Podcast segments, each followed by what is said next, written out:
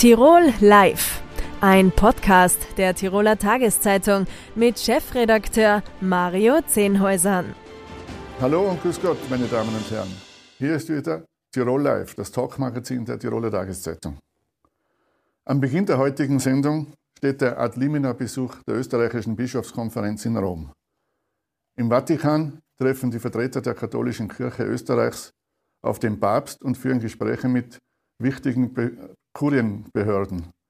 Worum es dabei geht, darüber spreche ich jetzt mit Paul Wute, dem Chefredakteur der katholischen Nachrichtenagentur Katpress und Medienverantwortlichen der österreichischen Bischofskonferenz. Er ist uns jetzt zugeschaltet. Herzlich willkommen, Herr Wute. Grüß Gott. Herr Wute, was ist denn von diesem äh, Ad limina-Besuch in Rom, also das ist ja ein Pflichtbesuch, was ist davon zu erwarten? Also der Ad limina-Besuch ist äh, ein fixer Bestandteil im kirchlichen Leben. Äh, es zeigt eigentlich, äh, dass wir katholisch sind. Das heißt, jede Diözese, jeder Gläubiger, jeder Bischof ist mit dem Zentrum der Weltkirche verbunden, steht in einem sage jetzt einmal, auch äh, lebendigen Dialog. Und ich würde auch sagen, dass Dialog genau äh, das Entscheidende an dieser Begegnung ist. Also es ist äh, ein fünftägiger, sehr dichter Besuch äh, der Bischöfe beim Papst, aber auch bei den verschiedenen engsten Mitarbeitern des Papstes, also den sogenannten Dikasterien. Das könnte man übersetzen mit Ministerien, bei, äh, wenn ich es politisch sagen wollte also die großen Fachbereiche. Und das Zweite ist aber auch, dass ähm, der Begriff ist ja etwas, äh, klingt etwas antiquiert, ad, er heißt eigentlich äh, Visitatio ad limina apostolorum, also der Besuch bei den Gräbern der Apostel. Das zeigt, äh, dass es auch eine Wallfahrt ist, nämlich die Apostel Petrus und Paulus, äh, deren ähm, die ja auch beigesetzt sind in den Kathedralen dort im Petersdom beziehungsweise in St. Paul, äh, die werden von den Bischöfen besucht. Also es ist auch eine Wallfahrt. Zuletzt waren die deutschen Bischöfe in Rom und da hat sich gezeigt, dass offensichtlich große Spannungen über Reformen vorherrschen. Kann es denn sein, dass auch die österreichischen Bischöfe etwas enttäuscht von diesem Besuch zurückkommen? Also ich würde es ein bisschen differenzierter sehen. Äh, so enttäuscht äh, waren die deutschen Bischöfe nach meiner Wahrnehmung nicht. Äh, es gab ja in Rom auch die Forderung, der deutsche synodale Weg möge zumindest einmal unterbrochen werden. Es war die Sprache, die Rede von einem Moratorium. Das haben die deutschen Bischöfe zurückgewiesen. Aber es war, so wie man hört, ein sehr intensiver Austausch. Und ich denke, dass auch die deutschen Bischöfe mit einigen Ideen, Anregungen zurückgekommen sind.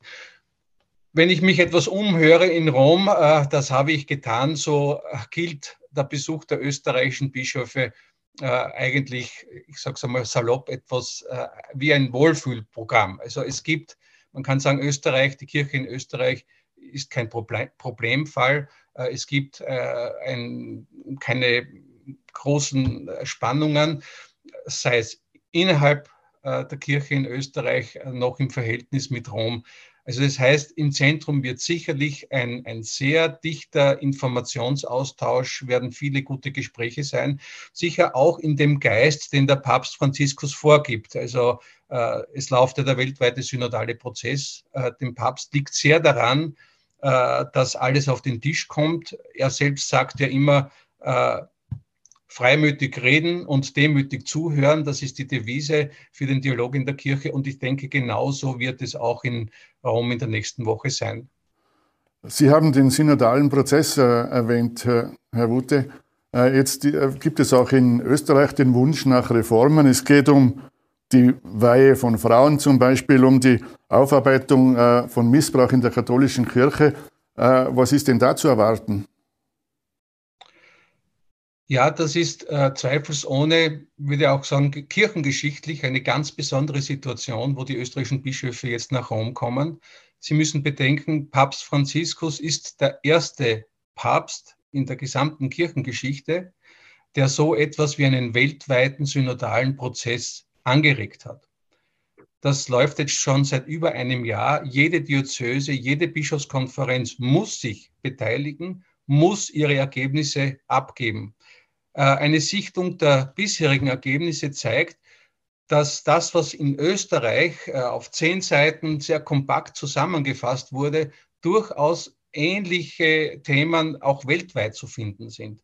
Erst kürzlich hat Kardinal Hollerich, er ist dann bei der Synode selbst sowas wie der Moderator des Ganzen gesagt, in allen Bischofskonferenzen weltweit zeigt sich der Wunsch, dass die Rolle der Frau in der Kirche gestärkt werden muss. Auch das haben die österreichischen Bischöfe in ihrem Bericht festgehalten. Also das Thema, welche Rolle die Frau in der Kirche äh, spielen soll, äh, und dass es hier Nachholbedarf äh, gibt, das ist nicht nur ein Spezifikum für Österreich, sondern weltweit. Natürlich heißt das noch lange nicht, äh, dass das automatisch die Priesterweihe für die Frau bedeutet. Da wissen wir, das ist theologisch ein, ein Punkt, der eigentlich zurzeit wenig Spielraum oder eigentlich keinen Spielraum eröffnet.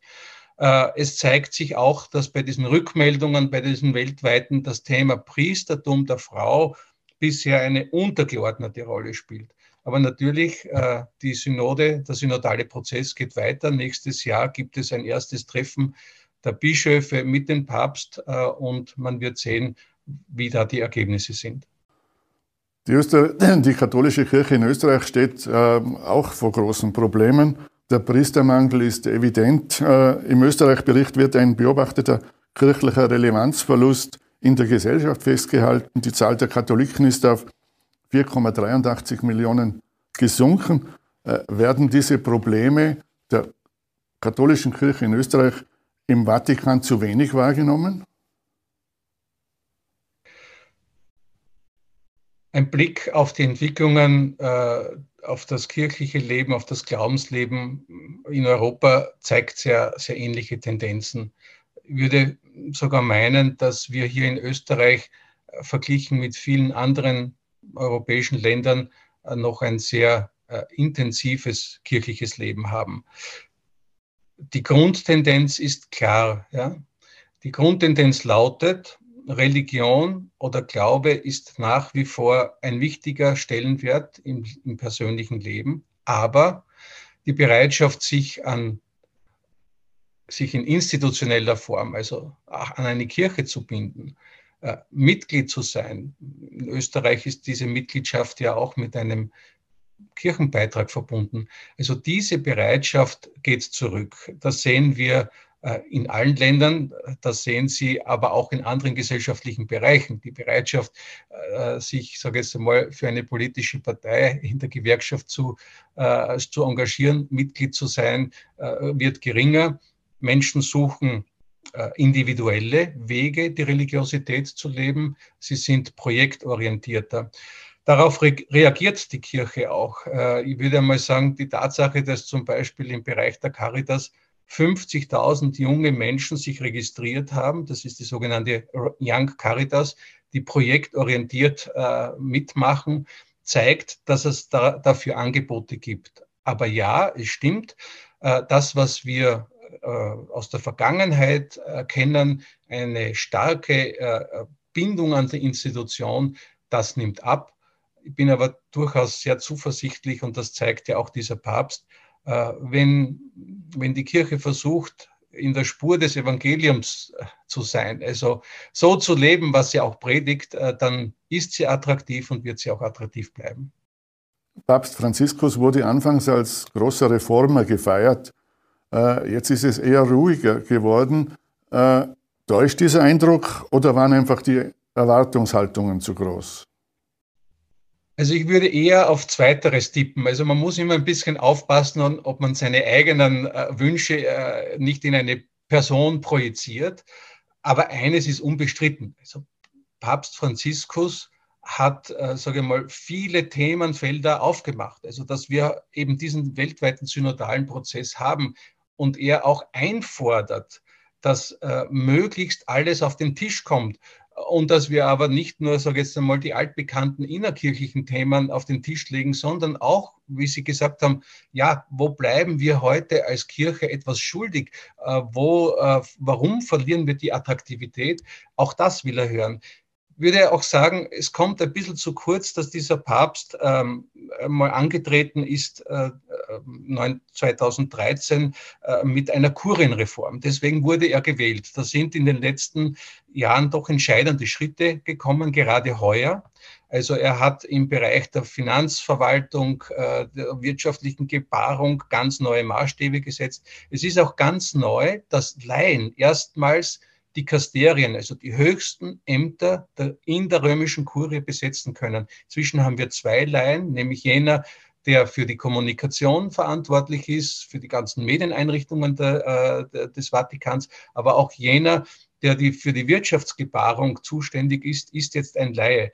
Also es geht weiter, Schritt für Schritt. Äh, das Entscheidende ist, dass der Papst will, dass die Synodalität gestärkt wird. Was heißt es? Wir müssen gemeinsam Kirche sein, wir müssen partizipative Strukturen stärken und das Ganze dient, ist aber kein Selbstzweck. Dem Papst geht es immer darum, wie können wir das Evangelium glaubwürdig verkündigen. Man kann sagen, Evangelisierung oder Mission sind, ist der mindestens äh, gleich wichtige äh, Schwerpunkt seines Pontifikats, also Synodalität und Mission. Kardinal Schönborn ist mittlerweile, damit kommen wir zur österreichischen Kirche, ist mittlerweile 77 Jahre alt und hat vor zwei Jahren äh, seinen Rücktritt angeboten. Der Papst hat ihn allerdings nicht angenommen und belässt ihn weiter im Amt. Was ist der Grund dafür? Also ich kann natürlich äh, nicht die Gedankengänge des, ich kenne seine Gedankengänge nicht, aber äh, diese Maßnahme ist ganz sicher Ausdruck einer sehr hohen Wertschätzung des Papstes für den Wiener Erzbischof, äh, für den Kardinal, der ja auch auf weltkirchlicher Ebene nach wie vor und über viele Jahre hinweg schon eine ganz wichtige Rolle gespielt hat. Nicht zuletzt bei den Synoden, bei den letzten, aber er ist auch in mehreren römischen Dikasterien nach wie vor äh, in, in, Leitungsfunktion. Und äh, ich interpretiere es so, der Papst braucht und schätzt äh, Kardinal Schönborn ungemein. Und er hat sich zum Glück auch inzwischen auch gesundheitlich, nachdem es einige Probleme gegeben hat, auch wieder sehr gut erfangen. Das heißt, Sie rechnen nicht damit, dass es in absehbarer Zeit zu einem Wechsel kommt? Das kann niemand von uns sagen, aber es deutet zurzeit nichts darauf hin und das sagt auch der Kardinal, dass er jetzt weiterwirkt. Äh, die offizielle Formulierung von Rom lautet, äh, Kardinal Schönborn ist bis auf weiteres äh, mit allen Befugnissen im Amt. Trotzdem wird es irgendwann zu einem Wechsel kommen müssen. Wird das dann das erwartete Signal für die Erneuerung der Kirche in Österreich sein? Also da muss ich auch wieder ein bisschen widersprechen. Ich denke, äh, dass die Kirche in Österreich ähm, sich erneuert. Wollte ja auch noch etwas nachschieben, weil Sie das Thema Missbrauch angesprochen haben. Das ist natürlich eine ganz schmerzliche Sache. Äh, gerade jetzt in Tirol, Bischof Kettler hat ja zu dem Bericht äh, des Landes, der ja gemeinsam mit der Kirche und mit Wissenschaftlern zu den Heimern veröffentlicht worden ist, glaube ich, sehr klare Worte gesagt kann dann Ihnen dazu nur sagen, dass weltkirchlich gesehen Österreich ähm, mittlerweile eine Vorbildfunktion hat. Es gibt äh, wenig Bischofskonferenzen, die so entschieden äh, schon seit 2010 ganz klare Maßnahmen gesetzt haben, äh, ganz eindeutig auf Seite der Opfer stehen und vor allem sehr viel für die Prävention tun. Ich will mit diesem Beispiel sagen, es, es tut sich vieles in der Kirche in Österreich. Ähm, Erneuerung ist ein ständiger Auftrag. Äh, Bischöfe sind wichtig, aber ich würde sagen, dass die äh, gegenwärtigen Bischöfe hier sehr viele Impulse setzen. Letzte Frage, Herr Wutte. Äh, Sie haben Bischof Hermann Glättler erwähnt. Welchen Stellenwert hat denn die Diözese Innsbruck in der österreichischen Bischofskonferenz? Weil Bischof Glättler wird ja immer wieder auch für höhere Ämter ins Spiel gebracht. Ich würde mal ganz allgemein sagen, alle Bischofsernennungen, die jetzt äh, unter Papst Franziskus ähm, vorgenommen wurden, haben ja sehr große Zustimmung äh, in der Gesellschaft und vor allem auch im Kirchenvolk gehabt. Also wir haben zum Glück nicht mehr die Zeiten wie vor 20 Jahren, als es doch innerhalb der Bischofskonferenz und auch Akzeptanz der Bischöfe doch große Probleme auch gegeben hat. Ja, Bischof Glättler ist seit fünf Jahren äh, in der Diözese Innsbruck. Ähm, das Jubiläum ist ja erst wenige Tage her. Äh, ich denke, er macht großartige Arbeit. Es steht mir überhaupt nicht an, hier Zensuren zu verteilen. Er hat wichtige äh, auch Funktionen innerhalb der Bischofskonferenz.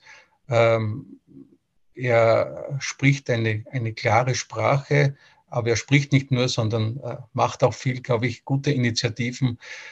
Österreich hat viele gute Bischöfe und die Entscheidung bei Bischofsernennungen liegt beim Papst, das wissen wir. Deswegen ähm, hat es wenig Sinn, hier äh, Spekulationen zu machen. Ich vertraue dem Papst mit Blick äh, auf die letzten Bischofsernennungen, dass es hier eine gute Entscheidung für die Kirche in Österreich geben wird. Herr Wutte, vielen Dank für das Gespräch und viel Erfolg nächste Woche beim Adlimina-Besuch in Rom. Vielen Dank, danke sehr.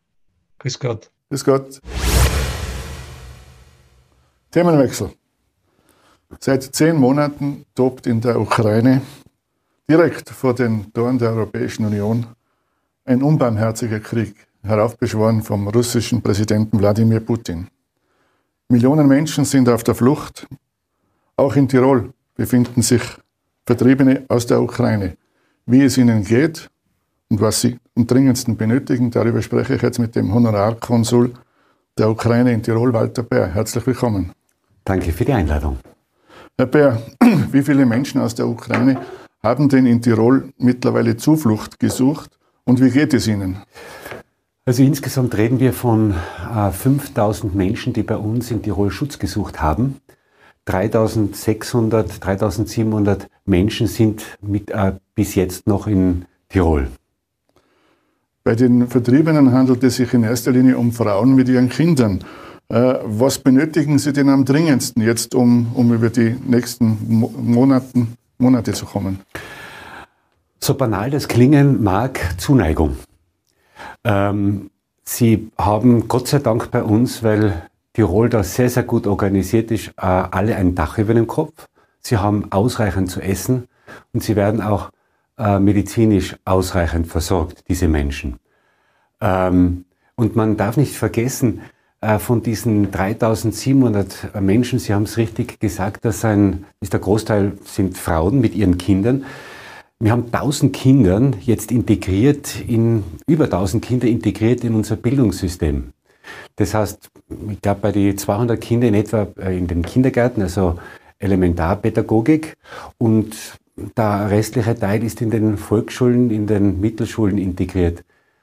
Man kann sich vorstellen, ähm, was das für diese Menschen bedeutet, ein Integral von einem Land zu sein, das ihnen Schutz bietet in dieser schwierigen Zeit. Wie beurteilen Sie denn die Hilfsbereitschaft der Tirolerinnen und Tiroler? Hm. Ähm, außerordentlich großherzig, großzügig.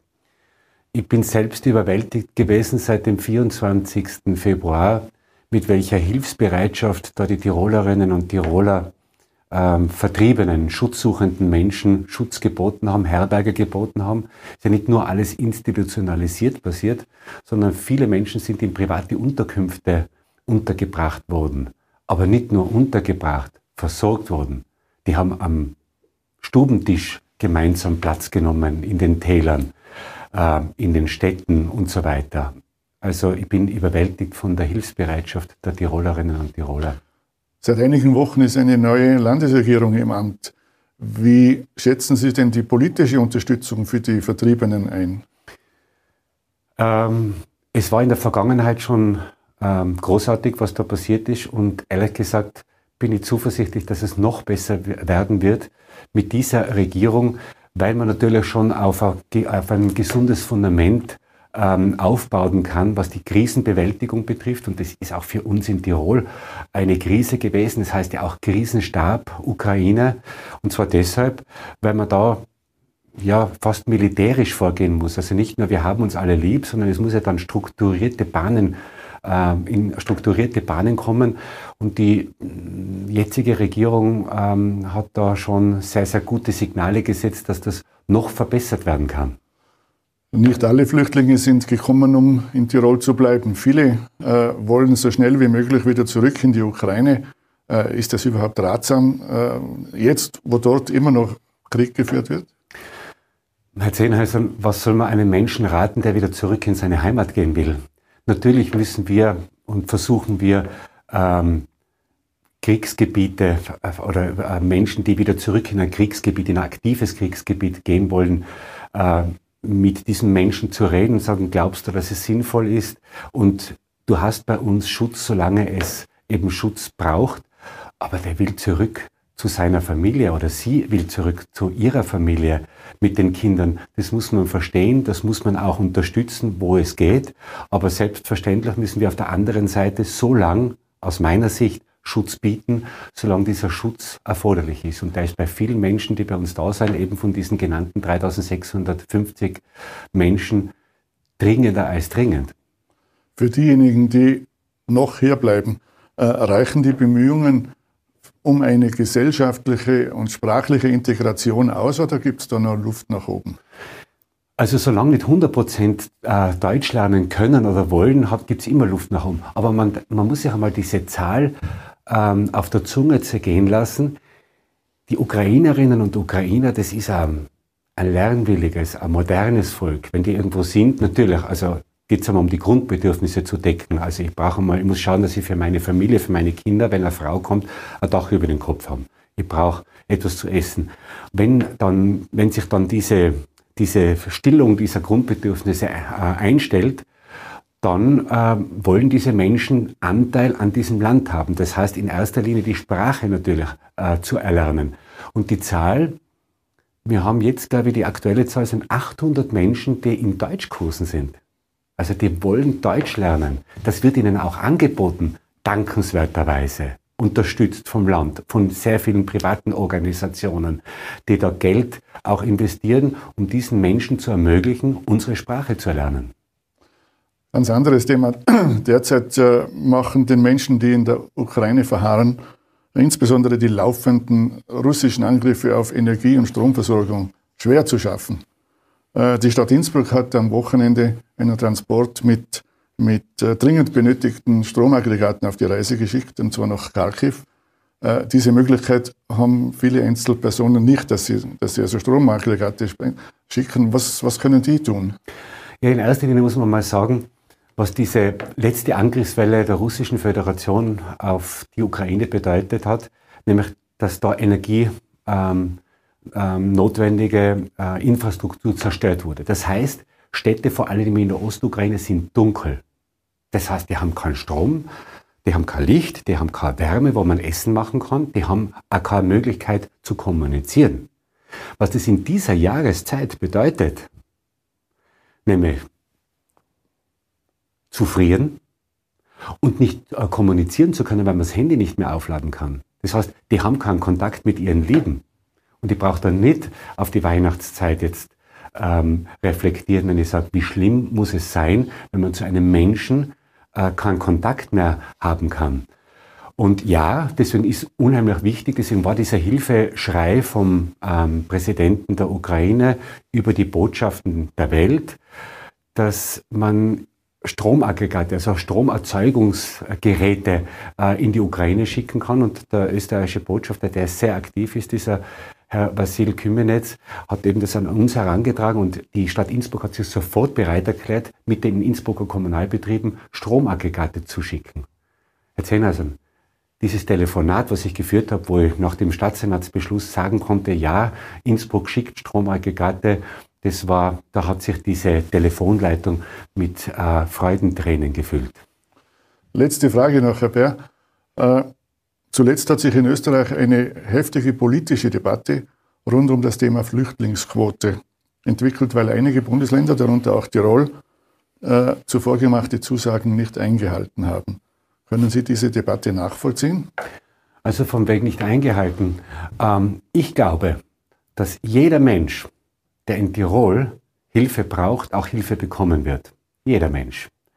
Äh, weil die Hilfsbereitschaft der Tirolerinnen und der Tiroler, so wie ich zuerst gesagt habe, ähm, überverhältnismäßig groß ist. Aber man, es darf nicht die Bequemlichkeit, die Ratlosigkeit oder die Hilflosigkeit von Europa oder von Österreich ähm, jetzt ausgenutzt werden, um Tirol ein besonderes Maß dieser Hilfsbereitschaft äh, abzuziehen. Das heißt, was ich verlange und äh, auch erwarte, dass man konzentriert, konzertiert äh, mit den Ländern, mit den Bundesländern äh, äh, eine gediegene Flüchtlingsstrategie, eine Strategie für Menschen, die Schutz suchen, bringen. Und da, glaube ich, gibt es sehr, sehr viel Luft nach oben in Europa, auch in Österreich. Ich bin der Meinung, dass wir mit unserem Krisenstab in Tirol sehr gut aufgestellt sind. Herr Bär, vielen Dank für das Gespräch und weiterhin viel Erfolg für Ihre Arbeit für die Menschen in der Ukraine. Herzlichen Dank für Ihr Gespräch oder für das Gespräch und ähm, ich bin, möchte auch noch einmal danken den Tirolerinnen und Tirolern, die hervorragende Hilfe leisten. Dankeschön.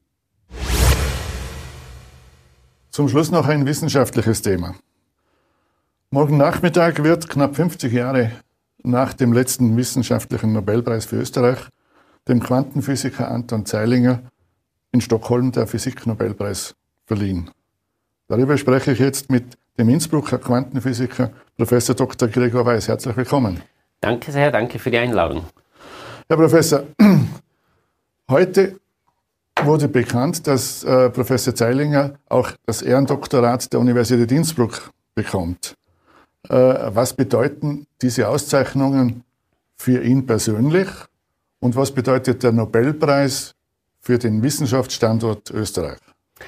Ähm, ich, ich, gehe vielleicht mit dem, was Anton Zeilinger selber äh, gesagt hat. Ich habe gestern die äh, Nobel Lecture verfolgt, zum Teil zumindest, weil das war relativ lang. Ähm, und da ist natürlich auch gefragt worden und schon davor, was der Nobelpreis für ihn bedeutet. Und er hat gesagt, eigentlich ist das Wichtigste, dass man diese, dass man daraus die Unterstützung bekommt äh, für die Grundlagenforschung in Österreich. Ja. Und äh, ich glaube, das ist die, das Wichtigste, also dass man sozusagen die Neugier äh, dorthin steckt, wo sie einen treibt und, und neu, wirklich neue Sachen findet, die niemand zuerst gedacht oder gesehen hat. Ja. Sie haben Ihr Physikstudium in Innsbruck mit, mit der Diplomarbeit bei Anton Zeilinger abgeschlossen, anschließend die Ausbildung bei ihm fortgesetzt. Wie war er denn, denn als, als Chef und als, als Vortragender? Ähm, immer, immer total spannend. Also der hat so eine spielerische äh, äh, Art, wie er einfach sich für irgendwelche für Sachen begeistern kann und dann äh, immer wieder gute Ideen gehabt hat, inspirierende Fragen auch gestellt hat. Ja, wenn er wenn er irgendwas nicht klar verstanden hat, macht jemand einen Vortrag und er, äh, irgendwie ist was unklar, äh, nachzubohren und, und, und genau in den Sachen, die man nicht versteht, da hineinzuschauen, egal ob das für die Anwendung oder irgendwas wichtig ist, sondern nur zum Verstehen, wie die Welt funktioniert. In der Begründung äh, für die Vergabe des Nobelpreises an Herrn Zeilinger äh, wird vom Nobelpreiskomitee eine Ihrer Arbeiten auch erwähnt. Heißt das, äh, oder kann man daraus schließen, dass ein Teil des Nobelpreises auch Ihnen gehört? Äh, ja, ich weiß nicht, ob man so sagen kann, aber ich freue mich auf jeden Fall, dass ich da mitarbeiten habe können. Ja. Man sieht schon, dass die Nobelpreise äh, selten für eine ganz genaue Arbeit vergeben werden. Es, es, es ist ja wichtig, dass man dran bleibt. Und da habe ich äh, ein paar Jahre Teil des Teams sein können und ein paar wichtige Beiträge liefern. Und die sind sicher auch für Innsbruck, sage ich jetzt mal, die sind in Innsbruck gemacht worden und, und in Innsbruck erdacht worden. Also ähm, darf ich mich mitfreuen auf jeden Fall. Zeilinger und zwei weitere Physiker erhalten die Auszeichnung unter anderem für ihre Experimente mit verschränkten Photonen. Äh, können Sie den Zuseherinnen und Zusehern in einfachen Worten erklären, was das ist? Also in der Quantenphysik können Teilchen, äh, die kleinsten Einheiten, die wir sozusagen im Universum haben, ähm, in, in Überlagerungszuständen existieren. Das ist jetzt ein langes Wort, aber das heißt so, ähm, die können, die sind nicht nur 0 oder 1, sondern die können auch 0 und 1 sein. Ja? Und jetzt stellt sich heraus, dass wenn man dann Mehrteilchen hat, dann können die Mehrteilchen auch in gemeinsamen solchen Zuständen, die man dann als verschränkt bezeichnet, sein. Und das wird dann heißen, dass also wenn zwei so Teilchen, egal wie weit die auseinander sind, wenn man sie so hergestellt hat, immer die gleichen Antworten liefern, wenn man sie die gleiche Frage stellt. Also wenn ich sie frage, schwingst du so oder so, dann, äh, wenn ich das eine so finde, dann wird da das andere so schwingen. Egal wie weit es weg ist. Und ich, also ich weiß dann, dass das andere so ist. Ja. Ähm, wie, was aber da, und wir wissen ja, dass nichts dahinter steckt. Also es kann nicht vorher genau wissen, welche Antwort es gibt. Die Antwort entscheidet sich erst, wenn ich es frage, erst in der Messung. Ja? Und das ist, ähm, wen das nicht fasziniert, der hat es nicht verstanden. Ja? Also selbst uns Experten äh, fasziniert es, dass die Natur so ist. Und Schrödinger hat schon gesagt, man muss sich eben von so alt, alten, liebgewordenen Anschauungen, wie die Welt funktioniert, verabschieden. Aber das ist schon fast 100 Jahre her wieder. Ja? Vor 25 Jahren äh, wurde Anton Zeilinger schlagartig der breiten Öffentlichkeit bekannt, als er die erste Teleportation mit, von, mit Lichtteilchen äh, schnell mit dem Begriff Beamen äh, verglichen wurde. Äh, war damit der Grundstein, ist das der Grundstein gewesen damals für, den, für die Verleihung jetzt des Nobelpreises? Ähm, ich würde sagen, es hat, einen, es hat einen, einen Anteil. Warum? Weil in diesem Beamen, also dieser Ausdruck Teleportation, den haben ja die Theoretiker vorher erfunden. Ja, also das, das war jetzt nicht die große Popular Popularisierungsoffensive äh, unsererseits. Ähm, aber es ist so, dass man in der Teleportation gezeigt hat, dass die Verschränkung mehr kann als nur diese gleichen Antworten liefern. Ich kann sie auch benutzen, um Quantenzustände, obwohl ich sie ja beim Messen zerstöre, an eine andere Stelle zu bringen, mit Hilfe der Verschränkung. Geht allerdings nicht schneller als mit Lichtgeschwindigkeit, also leider äh, löst es nicht alle unsere Verkehrsprobleme. Ähm, aber dass, dass das selber möglich war und dass es auch im Experiment funktioniert hat, war sicher mit ein Grund, dass, dass man die Bedeutung der Verschränkung erkannt hat, auch in, sagen wir mal, weiter hinausgehenden Kreisen. Zeilinger wird ja seither auch äh, in allen Zeitungen als Mr. Beam bezeichnet. Ja, ähm, das ist irgendwie ein bisschen hängen geblieben, ähm, was wahrscheinlich der populärwissenschaftlichen oder Populärkultur zuzuschreiben ist. Äh, schadet da nicht, ja. Äh, Innsbruck, wo Zeilinger lange gelehrt äh, und geforscht hat, ist äh, speziell für seine Quantenphysik bekannt. Sie arbeiten selber an, an diesem Institut. Äh, warum ist es gelungen, hier so ein Zentrum mit, von, von Weltruf zu etablieren? Ich glaube, da war übrigens Anton Zeilinger selbst ganz stark beteiligt, dass es so weit gekommen ist, nicht nur durch die eigenen Arbeiten, sondern auch dadurch, dass er, dass er sehr dahinter war, dass die nachfolgenden Kollegen, äh, Rainer Blatt, äh, Peter Zoller war schon, war schon da zu der Zeit, äh, gekommen sind, dass man also Leute angestellt hat, die ebenso äh, fundamentale und, und, und wirklich äh, spannende Sachen angegangen sind. Ja. Und das ist, das ist, glaube ich, der Schlüssel. Man muss die, die, man muss die Personen, die müssen schon zusammenarbeiten, aber man braucht auch Personen, die selber irgendwie das Interesse haben, wirklich äh, Forschung zu machen, die, die, die nicht jeder äh, und mit sozusagen kleinen, kleinen Schritten tun kann, ja, sondern große Schritte machen, den Mut haben da dazu. Vor wenigen Tagen hat der französische äh, Präsident Macron mitgeteilt, dass Frankreich erstmals ein diplomatisches Telegramm mit Postquantenverschlüsselung versandt hat. Sind äh, solche Verschlüsselungen, wie soll ich sagen, besonders sicher? Sind sie, sind sie nicht zu knacken? Das ist spannend. Postquantenverschlüsselung bezieht sich darauf, dass das auch von einem Quantencomputer nicht geknackt werden kann. Ja, die, die Kryptografen heutzutage, die Sicherheitsforscher haben ja müssen ja Angst davor haben, dass irgendwann, auch später, sagen wir mal in 20 Jahren, ein Quantencomputer da ist, der dann die frühere Kommunikation, die man aufgezeichnet hat, knacken kann. Ja, es kann ja trotzdem noch äh, geheim mhm. sein. Ja. Ähm, und äh, die Quantenphysik liefert einerseits ein Verfahren, wie man absolut sicher verschlüsseln kann. Das gibt es auch schon quasi industriell, äh, allerdings noch nicht äh, auf breiter Ebene. Da arbeiten jetzt mehrere Projekte dran. Und das andere ist, dass man ein Verfahren sucht, die also der Quantencomputer auch nicht knacken kann. Ja. Ähm, ob die sich auf Dauer als sicher herausstellen, kann ich nicht sagen. Das muss man die Kollegen aus der Mathematik fragen. Ähm, aber, aber es ist trotzdem, es ist ganz spannend, dass, dass daran gearbeitet wird.